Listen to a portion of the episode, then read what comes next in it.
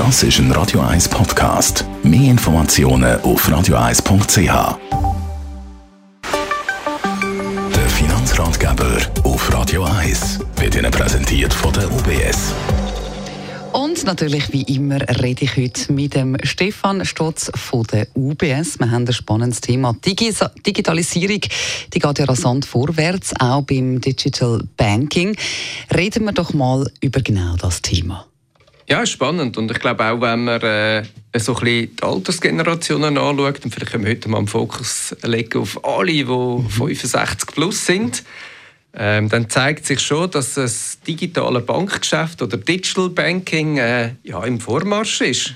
Und wenn man 65 plus anschaut, dann ist, finde ich schon noch spannend, dass also zwei Drittel von allen in der Schweiz lebenden Menschen 65 plus oder, sind Besitzer äh, von einem Tablet oder einem Smartphone. Und wenn wir gehen, gehen Leute suchen, die wirklich komplett offline sind ähm, und jetzt nach Alter schauen, dann sind wir also schon weit, weit in den 80er. Spannend, das ist wirklich extrem. Ähm, ich jetzt noch ein jünger, aber was ist eigentlich der Unterschied zwischen Digital Banking und E-Banking? Digital Banking ist so ein bisschen der Oberbegriff für alle Bankgeschäfte, die irgendwie auf dem digitalen Weg erfolgen. Oder? Aber das kann natürlich äh, irgendetwas beinhalten, wo ein Zahlungsfluss darunter liegt oder eine Interaktion mit einer Bank oder was immer. Im Banking, wenn man enger reingehen, gibt es so zwei Themen, die wir unterscheiden. Das eine ist E-Banking und das andere ist Mobile Banking. Mobile Banking kennen wir alle, gibt es mhm. auf dem Smartphone, hat man immer dabei, kann man unterwegs haben.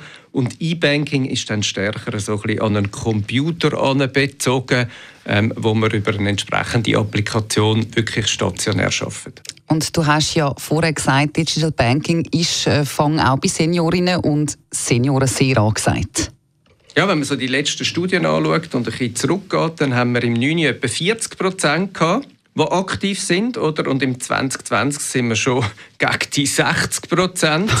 Also die Population ist extrem stark gewachsen. Jetzt wissen wir auch, das letzte Jahr hat noch mal einen riesigen Schub gegeben. Weil wenn man nicht rausgehen kann oder irgendwie weniger mobil ist, ähm, dann wird man ja seine Bankgeschäfte gleich äh, tätigen. Und von dem her ist eigentlich vieles gegangen an dem Ecke. Was man muss sagen, ist, wenn man sich fragt, ja, was sind denn so die Hindernisse oder von was ähm, fürchtet man sich, dann oft kommt als erstes so ein bisschen die generellen Sicherheitsthemen. Ähm, weil es schwierig ist, die zu verstehen, also zu beurteilen selber, ist etwas sicher oder nicht sicher, ist viel schwieriger, als wenn man am Zebrastreifen steht und links und rechts schaut und lost und, und dann weiß, dass man kann gehen kann. Das zweite Thema, das immer wieder aufkommt, ist, dass äh, gerade Seniorinnen und Senioren Angst haben, Fehler zu machen. Also was passiert dann, wenn ich einen falschen Knopf drücke? Oder kann ich dann da etwas kaputt machen? Und Darum haben wir auf der UBS-Seite eigentlich in der ganzen Schweiz ein Format ausgerollt. Das nennt sich Digital Banking Fragerunde. Das ist kostenlos, da kann man sich anmelden. Und es ist genau die Idee, dass alle, die Lust haben, mehr zu erfahren, ihre Fragen adressieren dass man da mit den entsprechenden Experten eben eine Diskussion haben kann und vielleicht der eine oder andere Sicherheitstipp neu bekommt.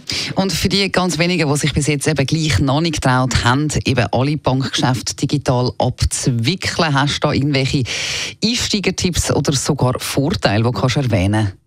Wenn man heute einsteigt und Bedenken hat, ähm, aber auch für alle anderen, die irgendwie ein bisschen Kontrolle haben oder ich schätze extrem am I&M-Banking, oder, dass ich mir zum Beispiel kann ein Limit setzen kann wo ich sage, über diesen Betrag raus will ich gar nicht. Oder dass ich zum Beispiel kann im E-Banking eine Restriktion geben kann, weil ich sage, in diesen Ländern bin ich gar nicht unterwegs und da muss ich gar nicht Geld anzahlen, darum will ich auch gar nicht, dass das geht. Und der zweite Tipp ist sicher, dass man sich eine Benachrichtigung installiert, oder? Man kann man machen, entweder per Push-Nachricht, SMS, kann auch ein E-Mail sein, aber dass wenn etwas passiert, wo einen gewissen Schwellenwert übersteigt, oder eine bestimmte Betragsgröße, mhm. dass man eine Nachricht bekommt und das gerade sieht, weil dann kann man auch gerade reagieren. Und das geht auf Kontobewegungen, geht aber auch auf Kreditkartenbewegungen und bringt schon noch finde ich jetzt mindestens das Gefühl, dass man das noch unter Kontrolle hat und könnte reagieren. Wunderbar. Besten Dank für die Informationen, Stefan Stotz von der UBS.